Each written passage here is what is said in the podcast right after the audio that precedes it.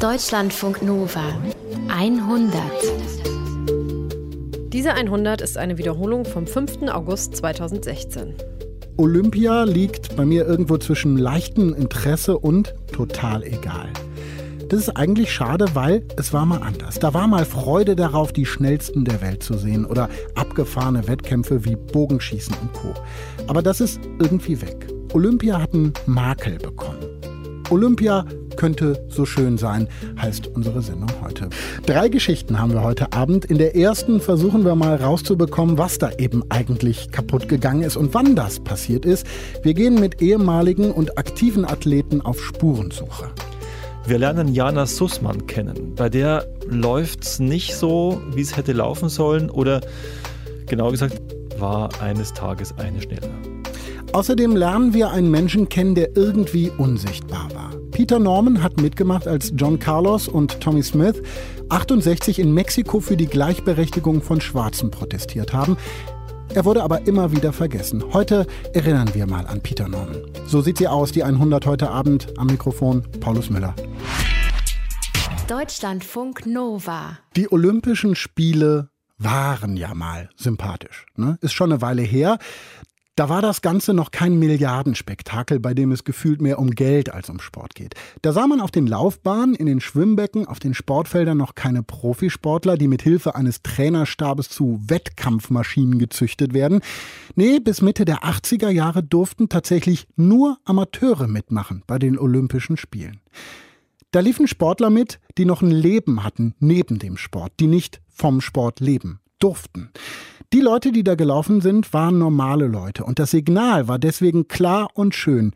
Du und ich, wir könnten das mit viel, viel Training auch schaffen. Das hat sich geändert. Aus dieser schönen Idee wurde eine Kommerzmaschine. Irgendwie sind die Spiele kaputt gegangen. Aber wann ist das passiert? Und wie?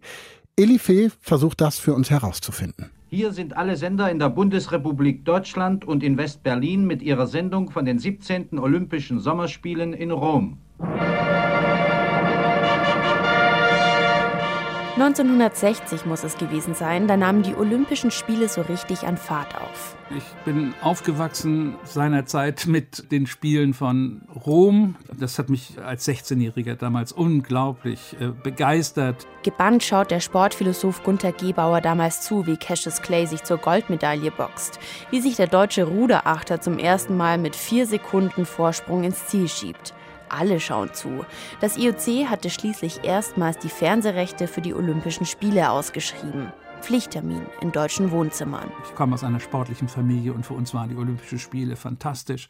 Meine Eltern hatten einen Fernseher angeschafft aus diesem Anlass und das war so, dass Fernseher hatten nicht jeder damals. Äh, bei uns zu Hause an jedem Nachmittag mindestens 10, 20 Leute im Wohnzimmer saßen und die Leichtathletik-Wettkämpfe verfolgten. Vielleicht die heimliche Geburtsstunde des Public Viewing. Im Herzen der Deutschen jedenfalls lodert der Sportenthusiasmus mit der olympischen Fackel um die Wette. Dann, vier Jahre später, Tokio. Hier ist Tokio. Wir berichten von den 18. Olympischen Sommerspielen. Ich war 1964 in Tokio mit der deutschen olympischen Sportjugend und habe da den Zehnkampf im Stadion miterlebt über zwei Tage, den der Willi Holdorf, den ich auch heute noch gut kenne, gewonnen hat. Auf dramatische Weise. Jetzt kommt Holdorf mit letzter Kraft. 4,35 muss er laufen. 31, 32, 33. Er hat es geschafft. Nach 1500 Metern hat Holdorf Gold, bricht aber direkt hinter dem Ziel erschöpft zusammen. Heide Ecker-Rosendahl, Leichtathletin und spätere Goldmedaillengewinnerin, war angefixt einfach dieses Wettkampferlebnis so hautnah mitzubekommen, das hat bei mir wirklich das ausgelöst, dass ich gesagt habe, Mensch, Olympia möchte ich mal mitmachen. Das ist was Besonderes. Ist es heute immer noch. Olympia, die Spiele der Jugend.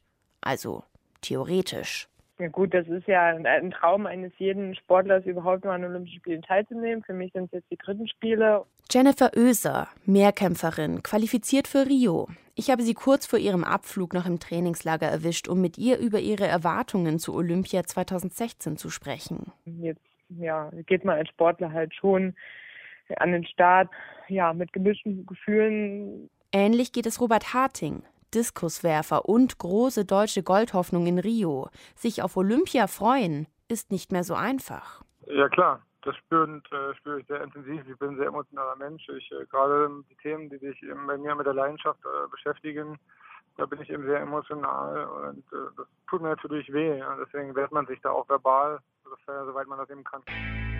Es ist etwas geschehen mit Olympia. Mit dieser fantastischen Idee, junge Athleten aus der ganzen Welt im Sommer gegeneinander anrennen zu lassen. Zum sportlichen Vergleich einerseits, aber eigentlich zur Völkerverständigung. Es gab einen schillernden Höhepunkt. Progressive, offene Spiele voller Glanz, Sportsgeist und internationalem Austausch. Und einen Tiefpunkt nach einem langen Prozess des Niedergangs.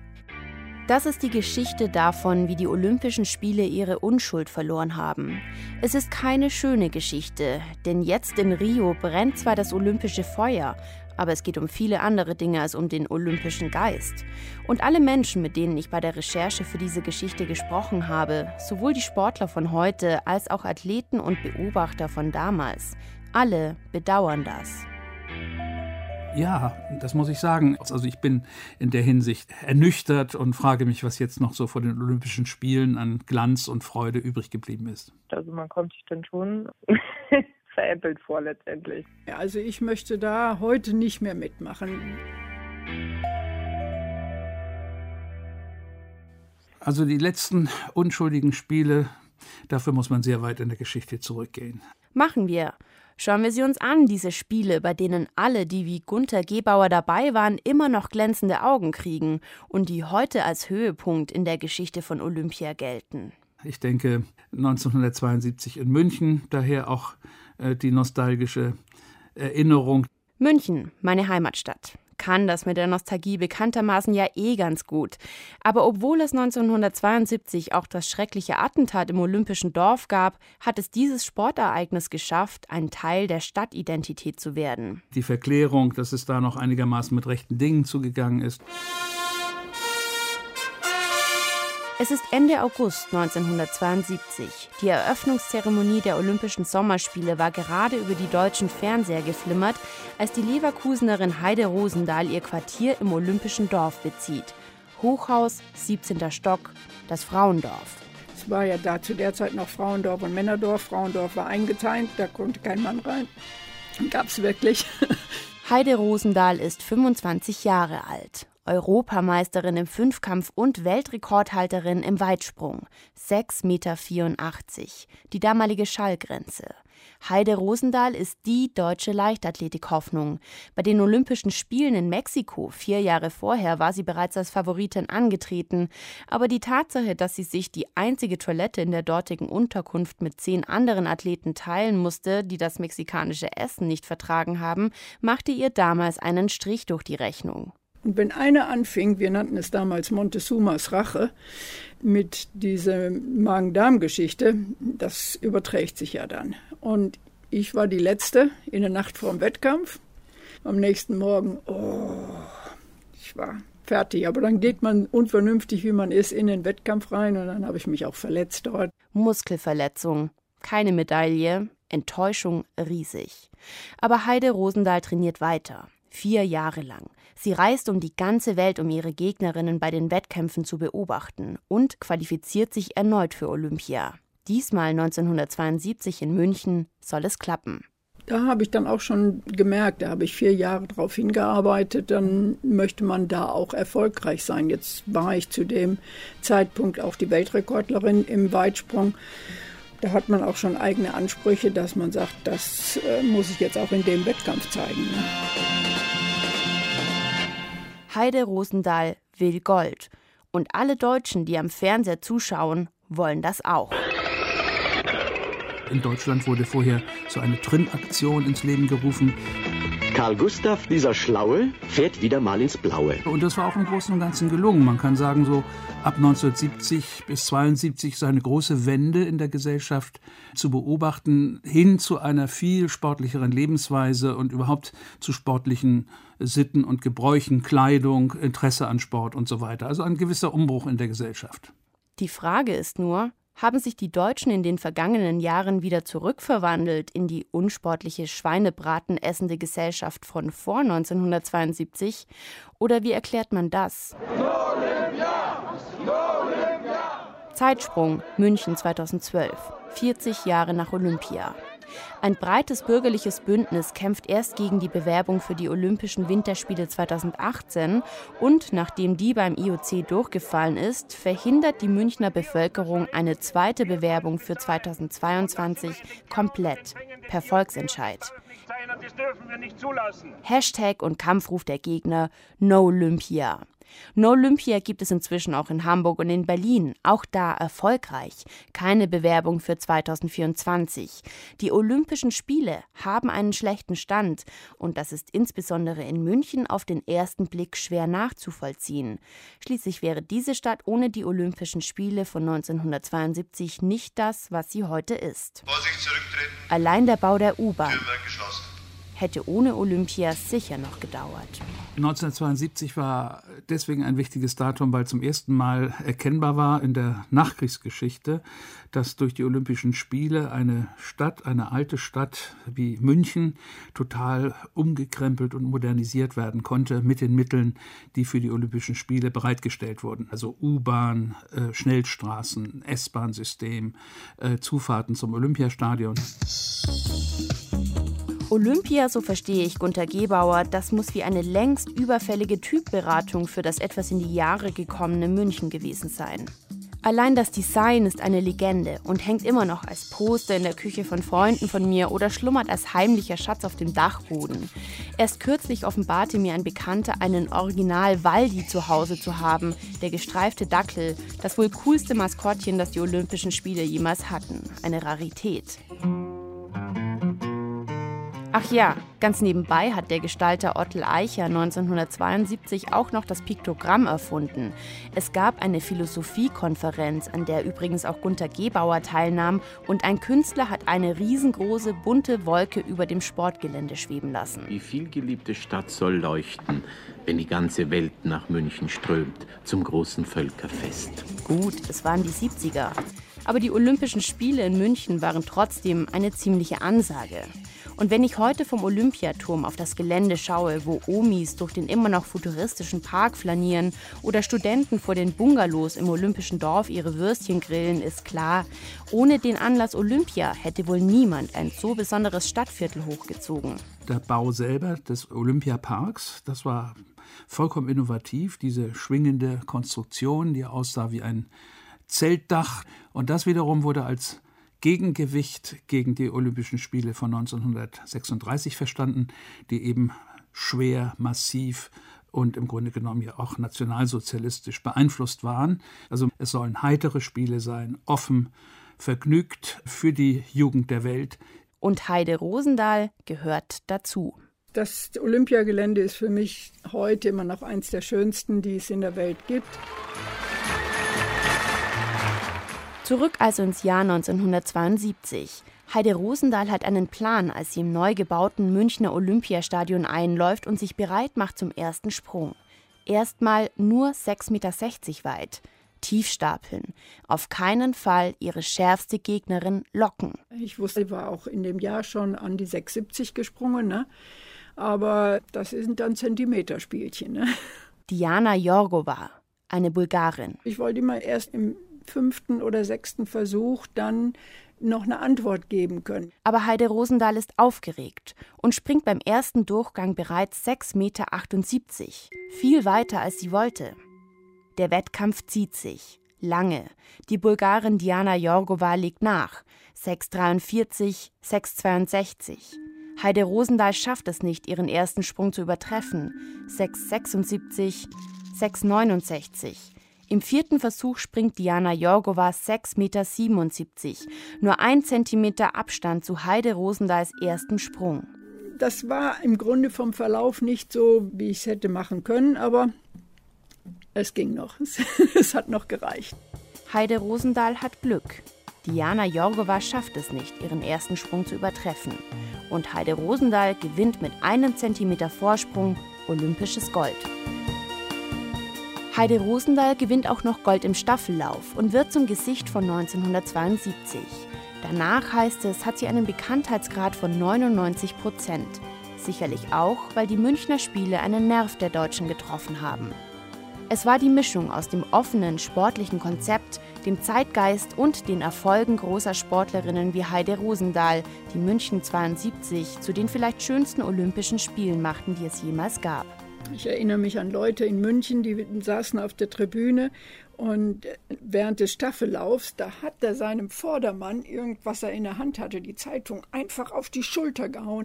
Und dann haben sie sich beide umarmt und kannten sich überhaupt nicht. So eine spontane Freude. Und ich weiß nicht, ob sowas heute noch so aufkommen kann.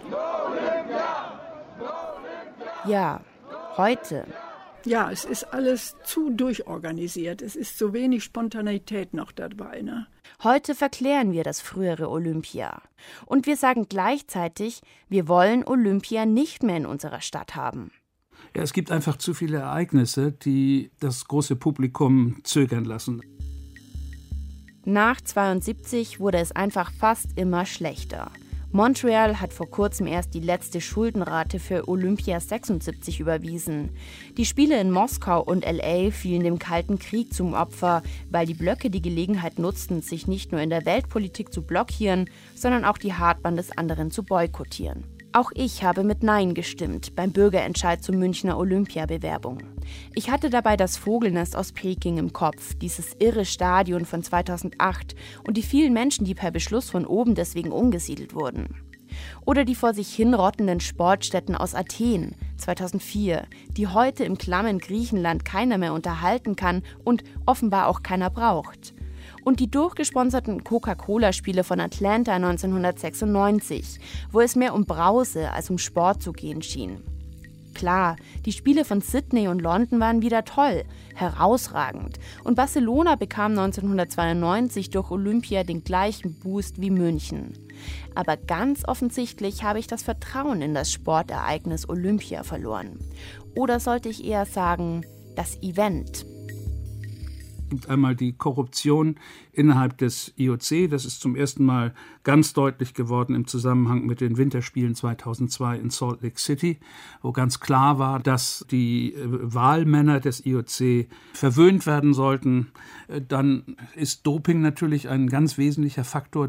Das ist ja nun nicht so, dass die Jugend der Welt da in einem freien und fairen und gleichen Wettkampf antritt, sondern es ist klar, es ist extrem politisiert. Es gibt autokratische Regimes, die ihre äh, Sportler antreten lassen, um in erster Linie Goldmedaillen zu gewinnen und alles andere ist ihnen egal. Vielleicht das Allerwichtigste dabei ist, dass aufgrund des Gigantismus unglaubliche Summen, die über Fernsehrechte verdient wurden, die engste Verquickung mit der Werbewirtschaft, der rein sportliche Gehalt vollkommen in den Hintergrund getreten war und auch der Glanz, äh, der mal von Olympia verbreitet worden ist, äh, verblasst ist. Und weil es bei der Entscheidung in München ja um Winterspiele ging, erinnern wir uns an Sochi. Vielleicht der tiefste Punkt, an den eine einst gute Idee von Völkerverständigung, Frieden und Fortschritt fallen kann. Ein autokratischer Herrscher baut Skipisten in einer subtropischen Umgebung, mischt sich vehement in die Berichterstattung ein und annektiert kurz darauf die Krim. Den Frieden der Welt haben diese Spiele nicht befördert. Viel Geld ist auch nicht hängen geblieben bei den Menschen in Sochi.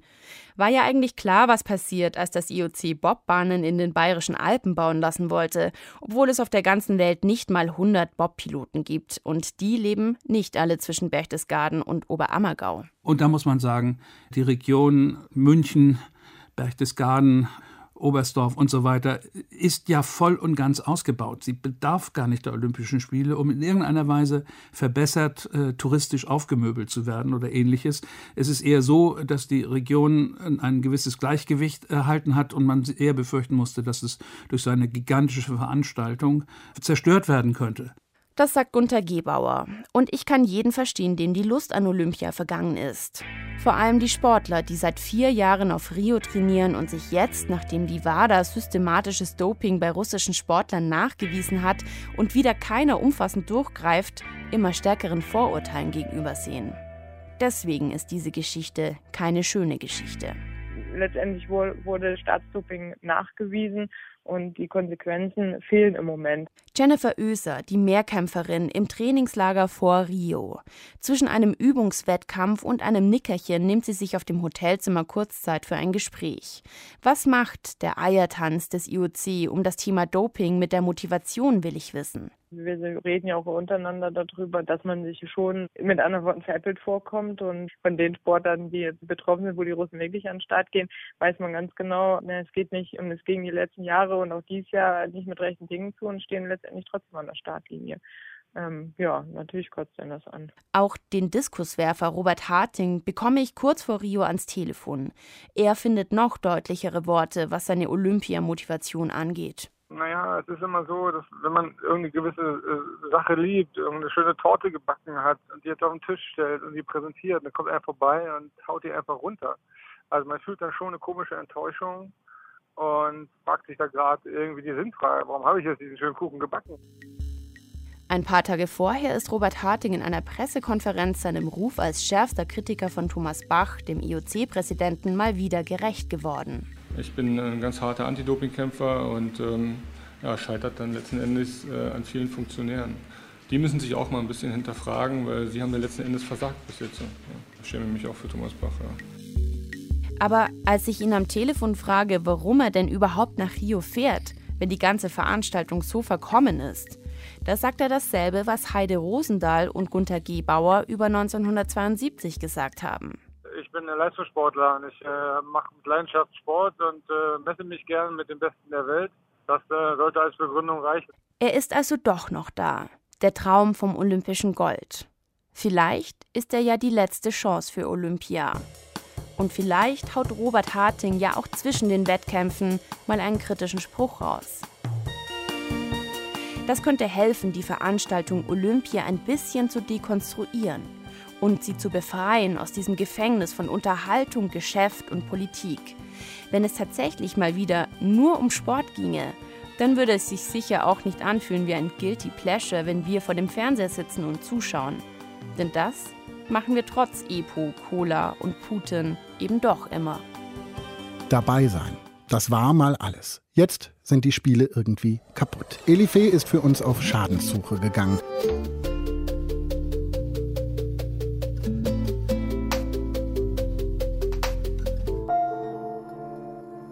Was ein Tier.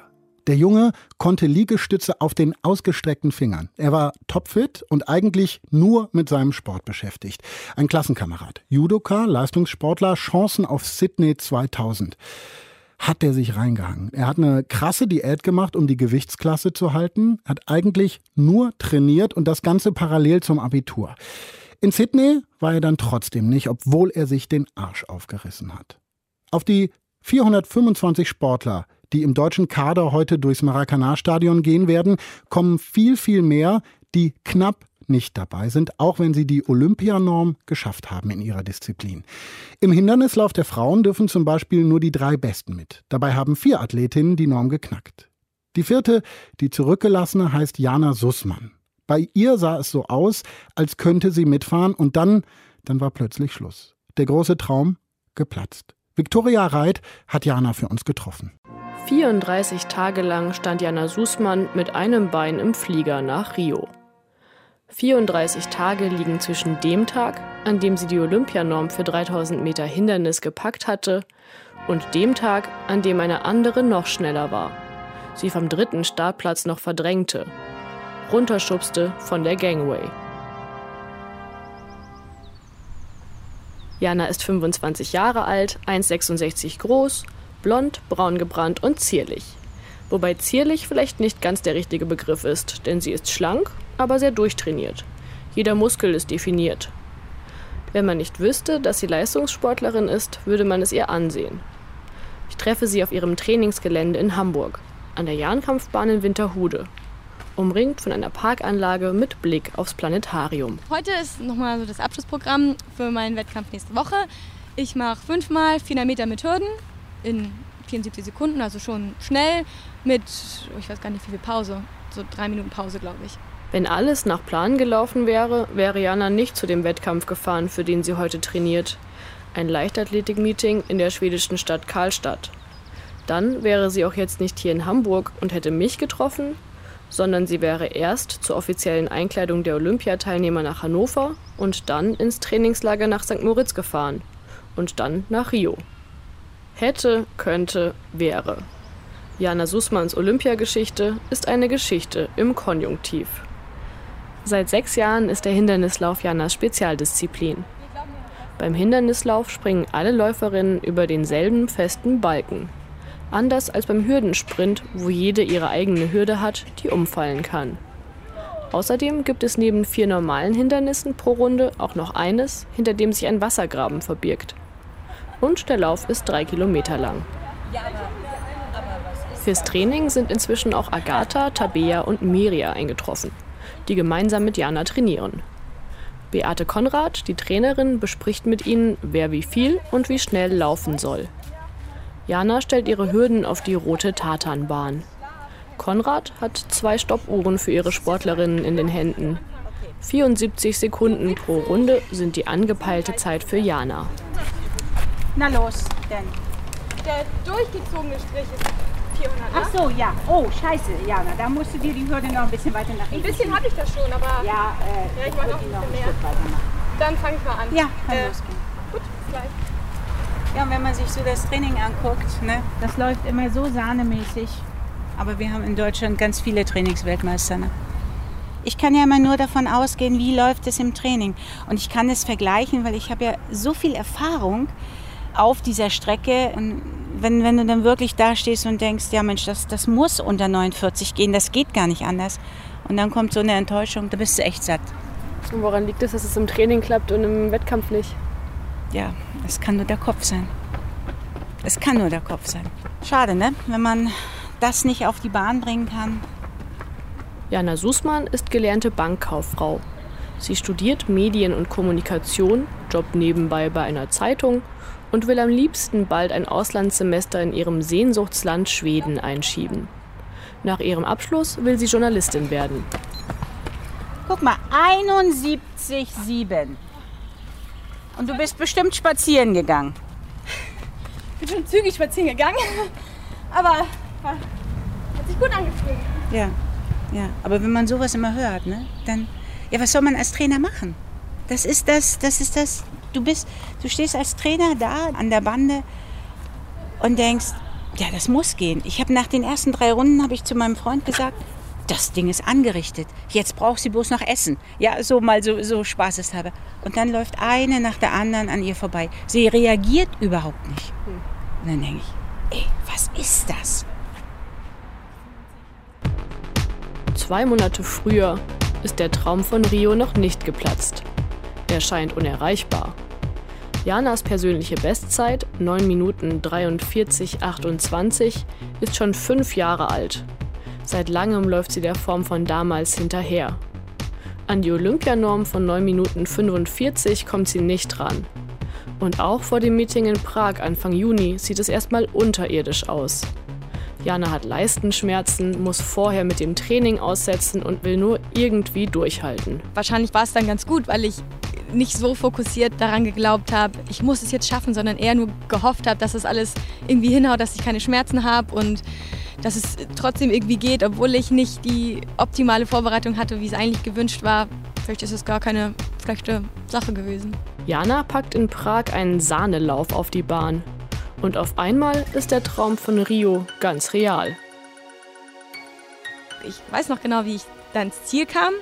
Meine Mama und meine Schwester waren auch da und dann wusste ich nicht genau, wie die Zeit ist, weil die bei der ersten, also ich bin in dem Rennen Fünfte, glaube ich, geworden und die Zeit bleibt stehen bei der Siegerin und wusste ungefähr, wird es aber eine 9,43 werden und habe da wie gespannt auf die Ergebnisliste geguckt und dann stand da 9,43,56 und erst war ich tatsächlich enttäuscht, weil es keine persönliche Bestleistung ist und dann kam meine Schwester schon auf mich zugelaufen und meinte, Jana, das ist ja Olympianorm und erst dann, oder sogar dann noch nicht mal, aber da habe ich mich dann schon gefreut und ich habe wirklich ein bisschen gebraucht, bis ich dann realisiert habe. Der Druck ist nach dem Erfolg erstmal weg. Und auch die Leistenschmerzen. Die Saison geht weiter mit Wettkämpfen, deutschen Meisterschaften, der Vorbereitung für die Europameisterschaften. Alles läuft relativ geschmeidig auf die Olympischen Spiele in Rio zu. Aber fix wäre es erst gewesen, wenn sie am 12. Juli auf der Seite des Deutschen Olympischen Sportbundes ihre offizielle Nominierung gesehen hätte. Die Norm ist nur die halbe Miete. Sobald eine schneller läuft, ist Jana raus. Nur die drei besten Hindernisläuferinnen fahren nach Rio. Ich wusste ja, es kann so sein, dass ich dann in St. Moritz bin und dann bei der Einkleidung in Hannover und dann, weiß nicht, nicht zu dem Geburtstag meiner Oma kann oder so. Aber es kann auch immer sein, dass ich das alles doch wahrnehmen kann, weil es eben nicht mit Rio klappt. Das war mir schon bewusst. Aber ja, ich habe normal weiter trainiert. Ist ja Hochsaison. Damit es mit Rio wirklich klappt, versucht Jana natürlich, ihre Zeit nochmal zu steigern. Bei den deutschen Meisterschaften in Kassel klappt es nicht. Jana geht zu schnell an und wird am Ende nur Vierte. Und bei den Europameisterschaften in Amsterdam läuft es noch schlechter.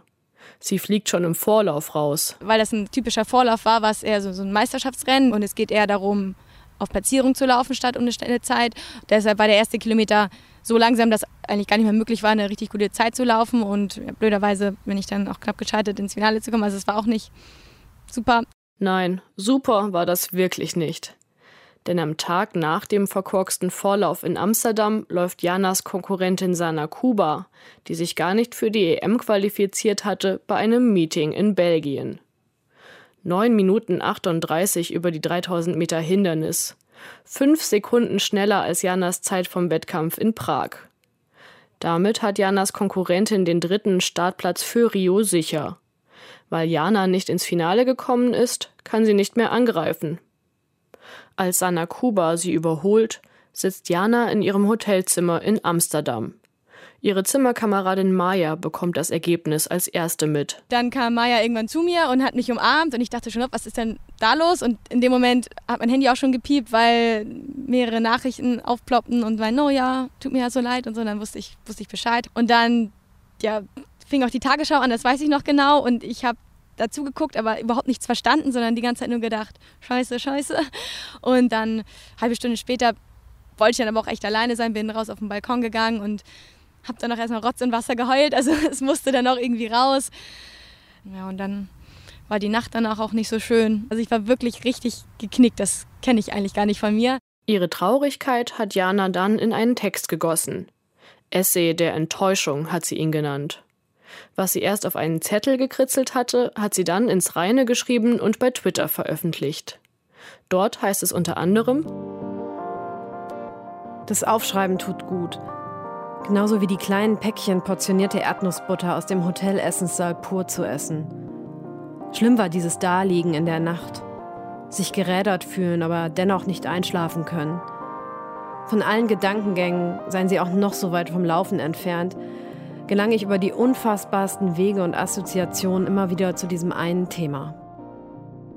Was dann nach dem zerplatzten Traum von den Olympischen Spielen in ihr vorging, dafür hat Jana einen Vergleich parat. So stelle ich mir Liebeskummer vor. Also ich hatte zum Glück noch nie so richtig heftig Liebeskummer, aber man hört ja immer, dass man da auch verschiedene Phasen durchlebt. Und so war es bei mir auch, dass ich erst total traurig war, die Trauerphase, als ich dann auf dem Balkon da Rotz und Wasser geheult habe und dann ja, kam die Vorwurfphase, dass ich gedacht habe, ja, ich bin ja selber schuld, ich bin nicht schneller gelaufen, sonst hätte ich jetzt morgen noch kontern können und warum eigentlich nicht, ich habe doch so gut trainiert, warum kann ich das nicht zeigen? Und dass ich selber ärgerlich war, also ja, wütend vielleicht auch so ein bisschen. Und dann ja, kam die Trotzphase, dass ich dachte, oh, pff, wenn ich jetzt wenig schlaf immer und wenn ich jetzt Alkohol trinke und so oder, oder krank werde, dann ist das ja alles gar nicht schlimm, denn Rio klappt ja eh nicht. Und in der Hoffnungsphase kam dann auch noch, dass ich dachte, ich bin doch voll gut trainiert und gesund, verletzungsfrei, was immer sehr viel wert ist. Und das wäre ja Verschwendung, wenn ich jetzt nicht weiterlaufe. Also vielleicht laufe ich ja noch Bestzeit. Nachdem sie Rio verpasst hat, hat ihre Mutter ihr gesagt, Hauptsache du bist gesund. Typisch Eltern eben. Aber da ist eine Person, die besonders unter ihrem vierten Platz gelitten hat. Janas Trainerin, Beate Konrad. Ja, ich war maßlos enttäuscht von dem Rennen wie das, ja, dass sie das eben nicht, ich, ich kann es eigentlich gar nicht in Worte fassen. Ich, mir fehlten danach die Worte und ich konnte noch nicht mal heulen. Ich war wie versteinert, ich konnte das nicht fassen. Im Prinzip war für mich nach dem Vorlauf klar, dass am Tag darauf die Sana läuft und ich habe die sehr, sehr stark eingeschätzt und dadurch hatten wir ja keine Chance mehr zu kontern. Mir war klar, das Ding ist vorbei. Okay, Jana selbst hat die Enttäuschung ganz gut weggesteckt. Dass sie jetzt zu zwei Rennen in Skandinavien und zum Leichtathletik-Meeting ISTAF in Berlin eingeladen ist, ist für ihre Trainerin Beate Konrad aber kein richtiger Plan B. Es war alles nur auf Olympia zugeschnitten. Es muss aber weitergehen, weil sie braucht unbedingt noch die B-Kadernorm. Sie hat es ja eigentlich drauf, die zu laufen und deswegen haben wir noch ein paar Wettkämpfe gesucht und wir sind natürlich auch froh, dass jetzt das ISTAF mit reingekommen ist und da haben wir noch ein bisschen Zeit und können bis Anfang September noch was auf die Beine stellen. Wenn Jana jetzt wenigstens in den B-Kader reinkommen würde, würde sie am Olympiastützpunkt gefördert, Sporthilfe, also finanzielle Unterstützung bekommen und auch Physiotherapie und sportpsychologische Unterstützung. Das wäre wichtig für Jana. Aber Beate Konrad ist gerade eigentlich noch zu enttäuscht. Ich bin noch lange, lange, lange nicht im Reinen, warum und weshalb das so gekommen ist. Ich nehme mich jetzt so ein bisschen zurück und kümmere mich mal so ein bisschen um mich. Das mit meiner Trainerin tat mir schon ziemlich leid irgendwie, weil ich nicht nur mich so enttäuscht habe, sondern auch sie. Also wir hatten das natürlich immer alles nur unter Vorbehalt organisiert mit St. Moritz. Aber sie ist schon fest davon ausgegangen, dass ich das schaffe. Und es tut immer noch so ein bisschen weh, wenn ich daran denke, dass ich auch sie enttäuscht habe. Denn sie hat ja alles richtig gemacht. Also sie hat mich jetzt dahin gebracht, wo ich stehe. Und sie hat sich selber dann auch ein bisschen Vorwürfe gemacht, was aber unnötig war. 87,2. Auch Beate Konrad schaut inzwischen nach vorne. Zwangsläufig. Aber vielleicht ist der Wettkampf ja gar nicht so schlecht jetzt in Karlstadt. Da hat sie keinen Druck. Und wenn der funktioniert, dann hat sie sich aber echt bestätigt, dass das ein Kopfproblem ist. Ne? Denn die Form geht ja nicht weg. Während Beate Konrad erzählt, läuft Jana weiter ihre Runden. Dann stehen schon die letzten Mal 400 Meter an. Konrads Stoppuhren sind mit den Zeiten der anderen Sportlerinnen belegt. Ja, ich habe keine Uhr. Stoppst du mal bitte? Okay. Der wird schnell. Ja, alles sieht so gut aus. Ja, ich, ich sage, ich gehe nicht mehr vom Platz. Ich sage nicht mehr, oh, ist alles toll, es läuft alles. Ich bin, das sind so für mich jetzt so Sachen abwarten. Man, man ist so voller Erwartung ne? und dann bricht man so zusammen. Ne? Und Enttäuschungen sind nie gut. Ne? Na Jana, 70,3. 4,4. Habe ich nicht gut geschätzt? Ich, also, das, äh, das sehe ich. so, 70,4. Mensch, Jana, ey, also ehrlich, du, wir sollten zu wetten, das gehen, ne? Ja. Und Befinden? Skala von 1 bis 10? 5,7. Okay. Ich hätte noch mehr davon machen können. Wenn der letzte. Ja, doch, eigentlich schon. Aber Jana, jetzt sage ich dir Es- wirklich, bring das mal auf die Bahn. Das ist jetzt der, die letzte Hürde sozusagen. Genau. Ich brauche dir nichts weiter dazu sagen, ne? Nee, so stehen.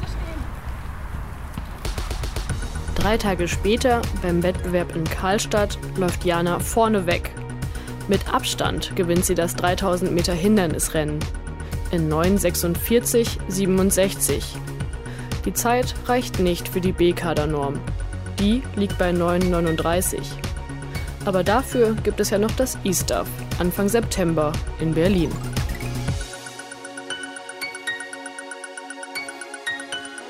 Läuft nicht bei ihr. Viktoria Reit hat Jana Sussmann für uns getroffen.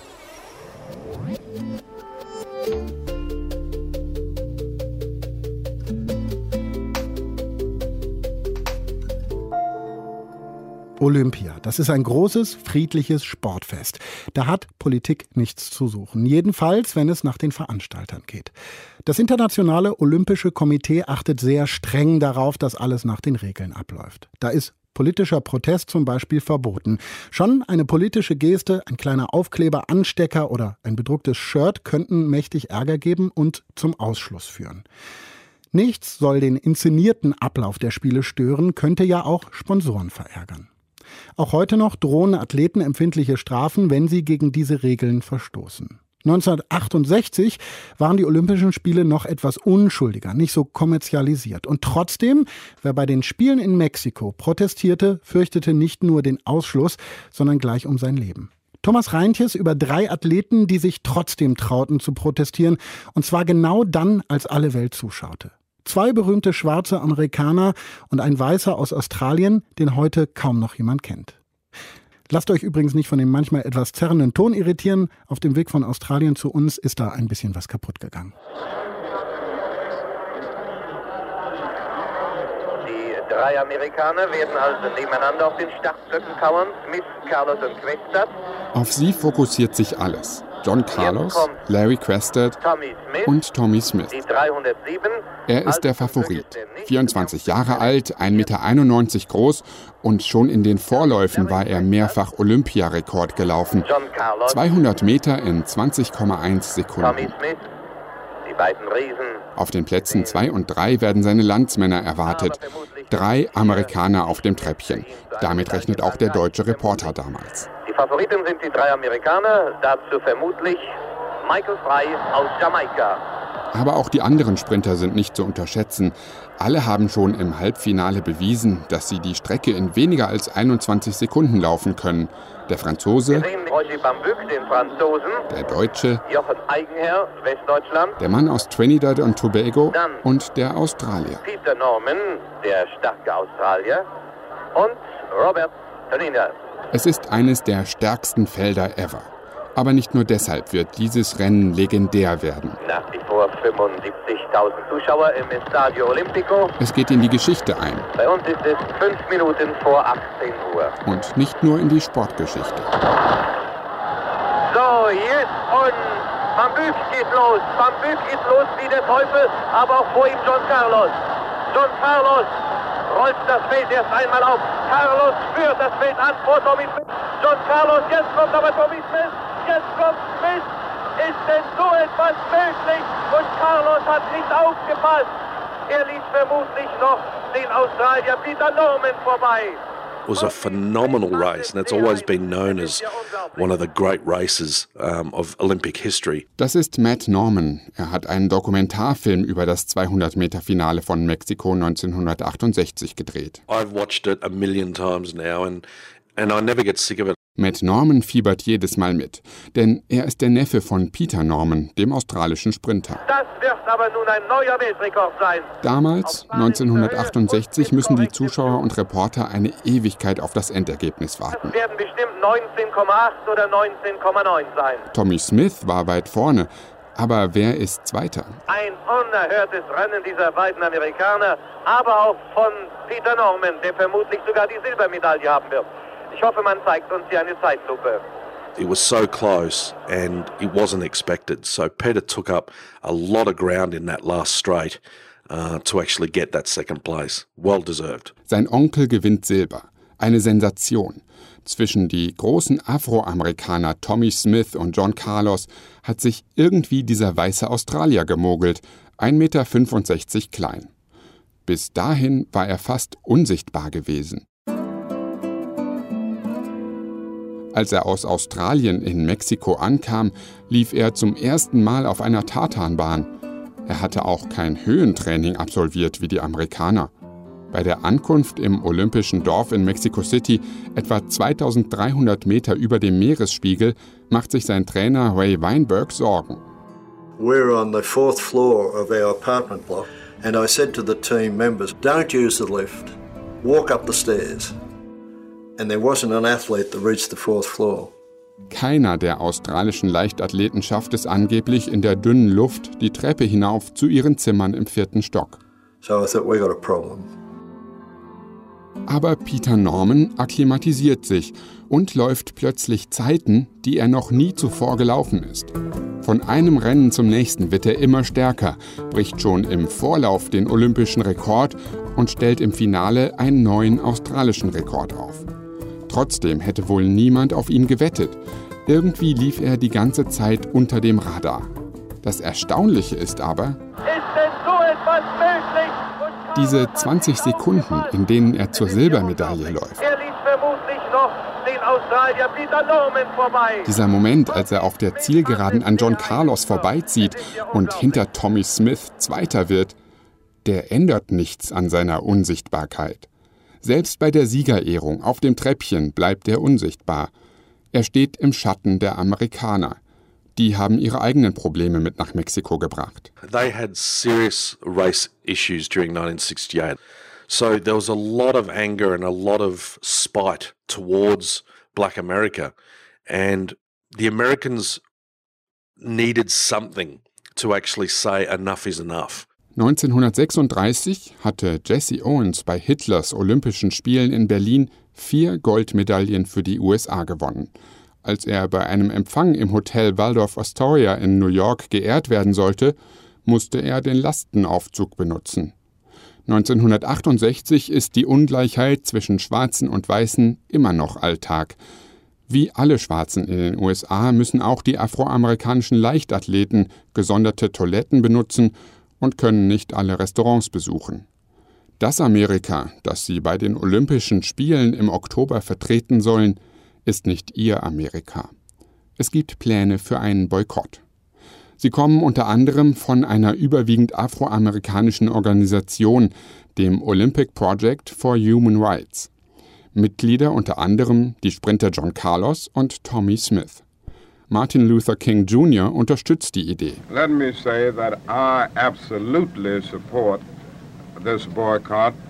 I would also like to commend the outstanding athletes who have the courage and the kind of determination to make it clear that they will not participate in the 1968 Olympics in Mexico City unless something is done about these terrible problems, these terrible evils and injustices. Anfang April 1968 wird Martin Luther King von einem Rassisten erschossen. Zwei Monate später, im Juni, der Politiker Bobby Kennedy. Bruder von John F. Kennedy. Im Oktober stehen die Spiele in Mexiko an. Doch eine Mehrheit für einen Boykott kommt nicht zustande. The athletes themselves thought that they could actually do more justice by demonstrating somehow um, at the Olympics instead of not going. Und das bringt uns zurück zu den Minuten nach dem legendären 200-Meter-Finale. Oh, das war ein Lauf.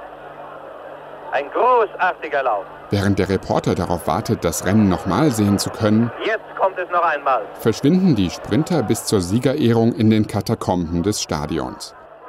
Dort schmieden Tommy Smith und John Carlos einen Plan. Peter Norman mischt sich ein.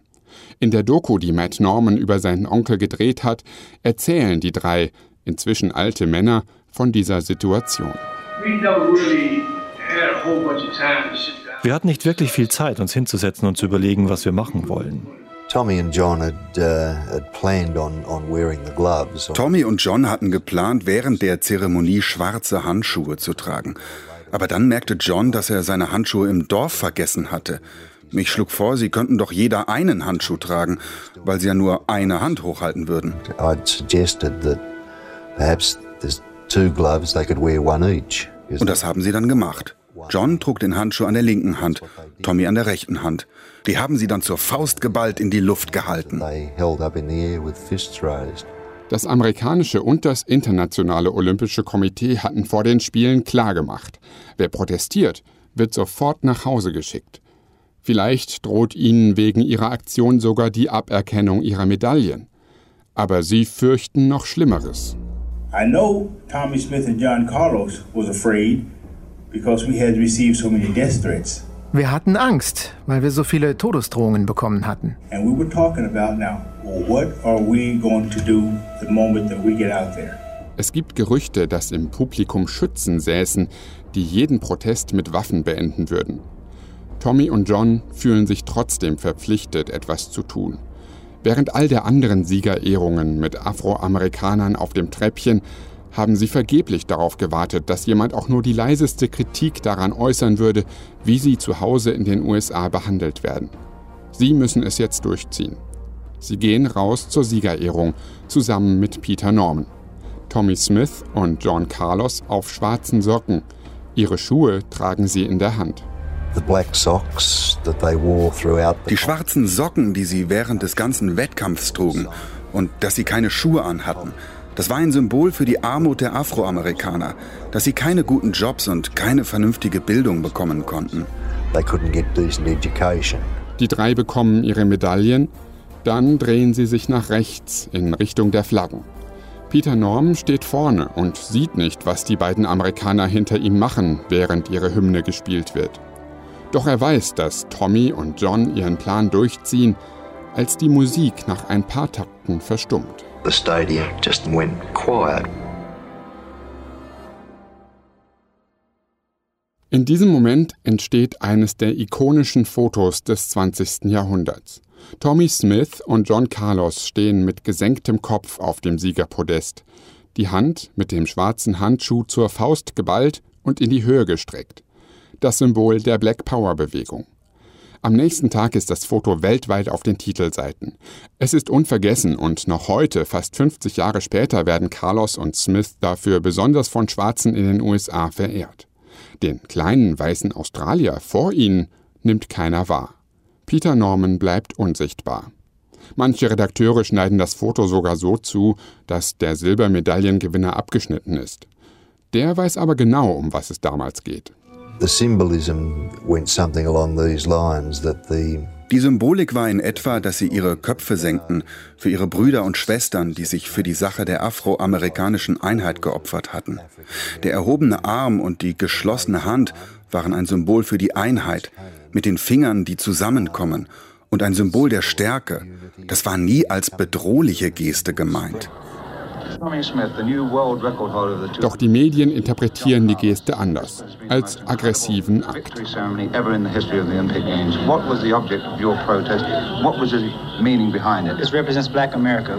Sie sagten, wir haben gesiegt, doch nicht für das weiße, sondern für das schwarze Amerika. So erklärten sie auch vor dem amerikanischen Fernsehreporter unverhohlen ihre Solidarität mit ihren Schwestern und Brüdern. Ein amerikanischer Sportkommentator sagt, der bizarre Protest nehme den Medaillen den Glanz. Der olympische Geist sei durch das politische Statement verdorben worden, heißt es in den Medien. Was sich Tommy Smith und John Carlos bei ihrer Aktion wirklich gedacht haben, geht im Medienrummel unter. Untergeht dabei auch, dass dort nicht zwei, sondern drei Athleten protestiert haben. Peter Norman, der Australier, hat zwar nicht seine Faust erhoben, aber er war Teil des Protests. Und es war ihm wichtig, sagt sein Neffe heute. He knew that the cause was um, a good one and it was something that he believed in and that he was willing to sacrifice that silver medal if that's what would actually happen. Das hat seine Gründe. Peter Norman wächst in einer Familie auf, die sich stark bei der Heilsarmee engagiert. Alle Menschen mit Respekt zu behandeln und sich für andere einzusetzen, das wird ihm von klein auf eingeprägt. Hinzu kommt, dass Rassismus auch in Australien grassiert. Nicht-Weiße können dort keine Staatsbürger werden und Aborigines werden unterdrückt. You know, Peter never saw the color of someone's skin Peter hat nie auf die Hautfarbe oder die Religion oder den Wohlstand von jemandem geschaut. Er hat ihn als Freund und Menschen gesehen. Dass sich Peter für Tommys und Johns Sache eingesetzt hat, das hat niemand überrascht, der ihn kannte. Sowas würde er immer tun. Und er tut es. Kurz vor der Siegerehrung entschließt sich Peter Norman, mitzumachen beim Protest der Amerikaner. When I was told what was about to happen, als sie mir sagten, was sie vorhatten, fragte ich, ob sie noch ein Badge übrig hätten. Einen Button vom Olympic Project for Human Rights. Das Olympic Project for Human Rights, das versucht hatte, einen Boykott der Spiele zu organisieren, hatte Buttons an die amerikanischen Olympioniken verteilt, die sich mit der Sache solidarisch erklären wollten. Darauf war ein grüner Lorbeerkranz abgebildet. In der Mitte stand der Name des Projekts. Viele amerikanische Sportler, auch Weiße, tragen die Badges, aber nicht während der Wettkämpfe und erst recht nicht während der Siegerehrungen. Allein das Tragen dieses Buttons ist schon ein Statement, das einem den sofortigen Heimflug bescheren kann. Tommy und John aber haben sich jetzt vor ihrer Siegerehrung das Abzeichen an die Brust geheftet. Und Peter findet, dass das für ihn die richtige Art ist, sich solidarisch zu erklären. So they said, well, also sagten sie, wenn du das Badge tragen willst, besorgen wir dir eins. John fragte einen von der Rudermannschaft, den sie zufällig trafen, und der gab Peter sein Badge. Uh, Peter trägt es mit Stolz. Später sagt er, der Protest sei ihm genauso wichtig gewesen wie die Medaille. Seine Aktion bleibt nicht unbemerkt. Zwar stürzen sich die Medien auf John Carlos und Tommy Smith, aber die Sportfunktionäre übersehen Peter Normans stillen Protest nicht. what actually happened to them was uh, Peter himself was reprimanded. Er wird getadelt, zunächst freundlich. Peter's coach came in and said, "Look, consider yourself severely reprimanded. Would you like tickets to the hockey tonight?" John Carlos und Tommy Smith werden sofort zurück in die USA geschickt. Ihre Karriere ist von heute auf morgen vorbei. Sie geraten unter enormen Druck, bekommen Drohungen und finden kaum Jobs. Olympiasieger Tommy Smith verdient seinen Lebensunterhalt mit Autowaschen. Erst Jahrzehnte später werden sie zu gefragten Vortragsrednern und verkaufen Black Power T-Shirts in ihren Webshops. Aber auch für Peter Norman ist die Sache mit dem Tadel nicht einfach erledigt. Er trainiert und rennt weiter. Das nächste Ziel, die nächsten Olympischen Spiele. München 1972. Aber die Australier nehmen ihn nicht mit. He qualified for the Munich Olympics 15 times for the 100 and 200 meters and yet he wasn't selected for the team. Obwohl er sich mehrfach qualifiziert, obwohl er auf Platz 5 der Weltrangliste steht, entscheidet das australische Olympische Komitee, keine Sprinter nach München zu schicken. Lieber gar keinen als Peter Norman. Die Funktionäre, so scheint es, möchten Peter am liebsten aus der Geschichte ausradieren. Und zwar dauerhaft. 32 Jahre nach den Spielen von Mexiko kommen die Olympischen Spiele nach Australien. Sydney 2000. In the year 2000 we had our own Olympics here in Sydney and he wasn't invited in any official capacity to take part in the lap of honour like all the other past medalists in Australia. Peter is the fastest Australian in history to this day and yet he wasn't invited. Der winzige Anstecker, der stumme Protest, hat ihn um den Ruhm gebracht, der ihm als schnellsten Australier aller Zeiten gebührt hätte. Obwohl, der Ruhm ist ihm fast egal. Die Silbermedaille, erzählt Matt Norman, habe sein Onkel zu Hause als Türstopper benutzt. Bereut habe er nichts. The one question I asked him is if you could redo that in your life, would you do it exactly the same? And he said, I would never have changed a thing. I would have done that without question. Zu den Spielen nach Sydney fährt er dann doch noch, auf Einladung der amerikanischen Leichtathleten, mit denen ihn eine lebenslange Freundschaft verbindet. Aber auch in den Staaten wird Peter Norman schon mal übersehen, wenn es um den Black Power-Protest von 68 geht. 2005 wird auf dem Campus der San Jose State University in Kalifornien eine Statue enthüllt. Sie stellt das Siegertreppchen dar. Darauf, sechs, sieben Meter groß, Tommy Smith und John Carlos. Auf Socken, den Kopf gesenkt, die Faust in die Höhe gestreckt. An der Brust das Badge des Olympic Project for Human Rights. Das Podest mit der Nummer 2 ist leer. Peter Norman hält zur Enthüllung des Denkmals eine nette Rede und posiert für ein Foto zusammen mit John Carlos und Tommy Smith vor der Statue. Am Revers der Button mit grünem Lorbeer.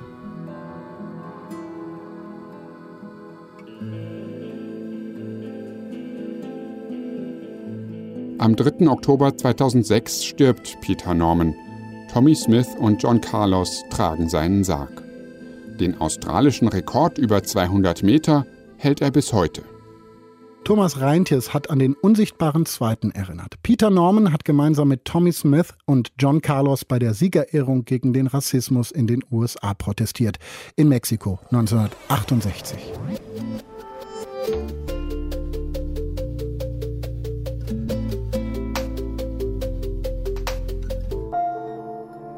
Am Ende gibt es keine Medaille und keine Hymne, aber ein Danke an Elifee, die geschaut hat, wann die Spiele eigentlich kaputt gegangen sind. An Thomas Reintjes, der den unsichtbaren zweiten Peter Norman sichtbar und hörbar gemacht hat für uns.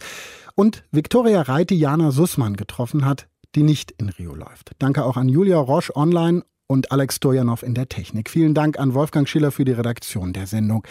Ich bin Paulus Müller und das war 100. Deutschlandfunk Nova 100. Irgendwie finde ich es ja schon bewundernswert, wie gut Diana Sußmann die Enttäuschung verkraftet hat, dass sie nicht zu den Olympischen Spielen fährt und dass sie sich jetzt auch neue Herausforderungen sucht, ohne dass sie sich komplett selbst in Frage stellt.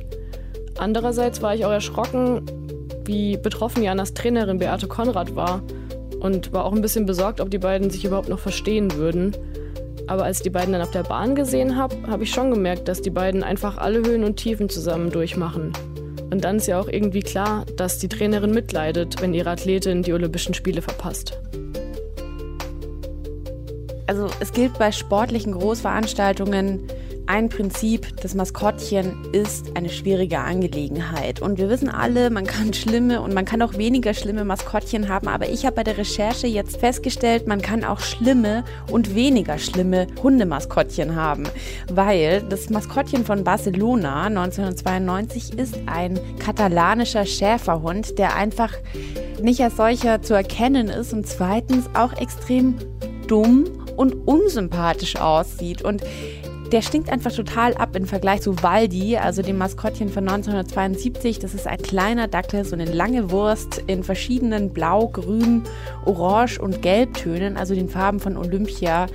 1972 und ich habe diese Aussage von meinem Bekannten, der gesagt hat, das ist eine Rarität, ein, ein wertvolles Sammlerstück, das er jetzt auf seinem Dachboden gefunden hat. Die Aussage habe ich nochmal überprüft und habe bei eBay recherchiert und ich habe einen Waldi gefunden, der absolut bezahlbar ist und ich habe mir den jetzt bestellt und ich freue mich extrem darauf, dass Waldi jetzt bald ein Teil meines Lebens wird. You know, I said to him and I promised him that the one thing I will do is tell his story so that he's put back into history. Riesendank an Matt Norman, der mit mir über seinen Onkel Peter Norman gesprochen hat und der mir erlaubt hat, Material aus seiner Black Power Doku Salute zu verwenden. Ich habe mit ihm auch darüber gesprochen, ob es dieses Jahr nicht wieder an der Zeit wäre für einen solchen Protest. Hashtag Black Lives Matter. It'd be a perfect year for it. But the chances of that happening are literally none because you know, sponsorship dollars rule the world. Und er findet, Black Lives Matter klingt eher nach Spalten statt ein. Aber wir sind uns einig, eine gute Idee wäre es, die Buttons des Olympic Project for Human Rights neu aufzulegen. Deutschlandfunk Nova 100. Jeden Sonntag um 16 Uhr. Mehr auf deutschlandfunknova.de.